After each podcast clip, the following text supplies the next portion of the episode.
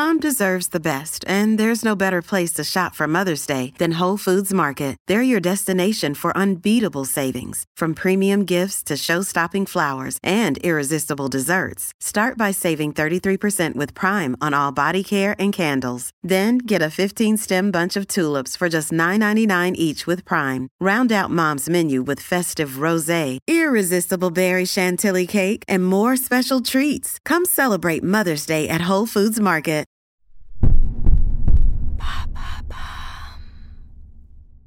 Quels sont les aliments les plus addictifs?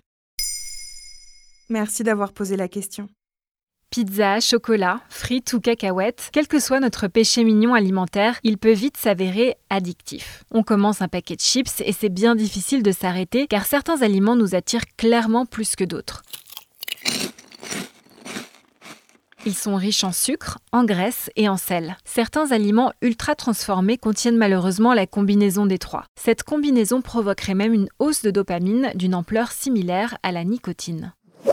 Le goût, la texture ou la composition de ces aliments addictifs activent le système de la récompense et encouragent la répétition de la consommation. L'envie est alors irrésistible. On ne mange plus par faim, mais simplement par recherche de plaisir immédiat. Est-ce qu'il existe des études sur ce sujet? On peut citer par exemple deux études américaines, l'une réalisée par des chercheurs de l'Université du Michigan aux États-Unis en 2015 et parue dans la revue PLOS ONE, et l'autre menée par une équipe de l'Université de Yale en 2011, publiée dans Archives of General Psychiatry. Elles indiquent que ces aliments très gras ou très sucrés stimulent la même zone du cerveau que certaines drogues dures. Ce n'est donc pas l'estomac, mais bien le cerveau qui réclame de la crème glacée, des hamburgers, des bonbons, du soda ou encore des cookies. Certains aliments addictifs sont plus étonnants. Parmi eux, le fromage, en raison d'une protéine qu'il contient, la caséine, et qui est présente dans tous les produits laitiers. Dans un article de West France, le diététicien américain Cameron Wells explique que pendant la digestion, la caséine libère des opiacés appelés casomorphines et crée ainsi la dépendance. Toutes les substances addictives activent la production de dopamine, hormone du plaisir.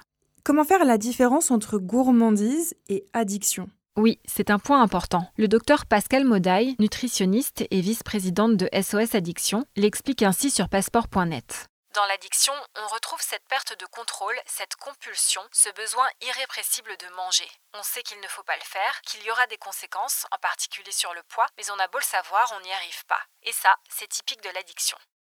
Cela dit, certains chercheurs estiment qu'utiliser le terme addiction pour qualifier ces comportements alimentaires ne serait pas tout à fait approprié. En effet, un désir irrépressible de chocolat ne conduit pas nécessairement à consacrer tout son temps à manger du chocolat, ni à un syndrome de sevrage lorsqu'on n'en a pas à la maison, ou encore à se couper de nos relations sociales.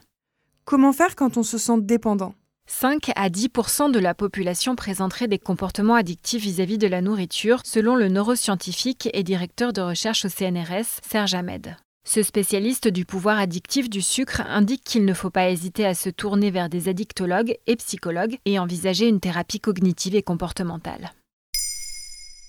Maintenant, vous savez, un épisode écrit et réalisé par Émilie Drujon. Ce podcast est disponible sur toutes les plateformes audio et si cet épisode vous a plu, n'hésitez pas à laisser des commentaires ou des étoiles sur vos applis de podcast préférés.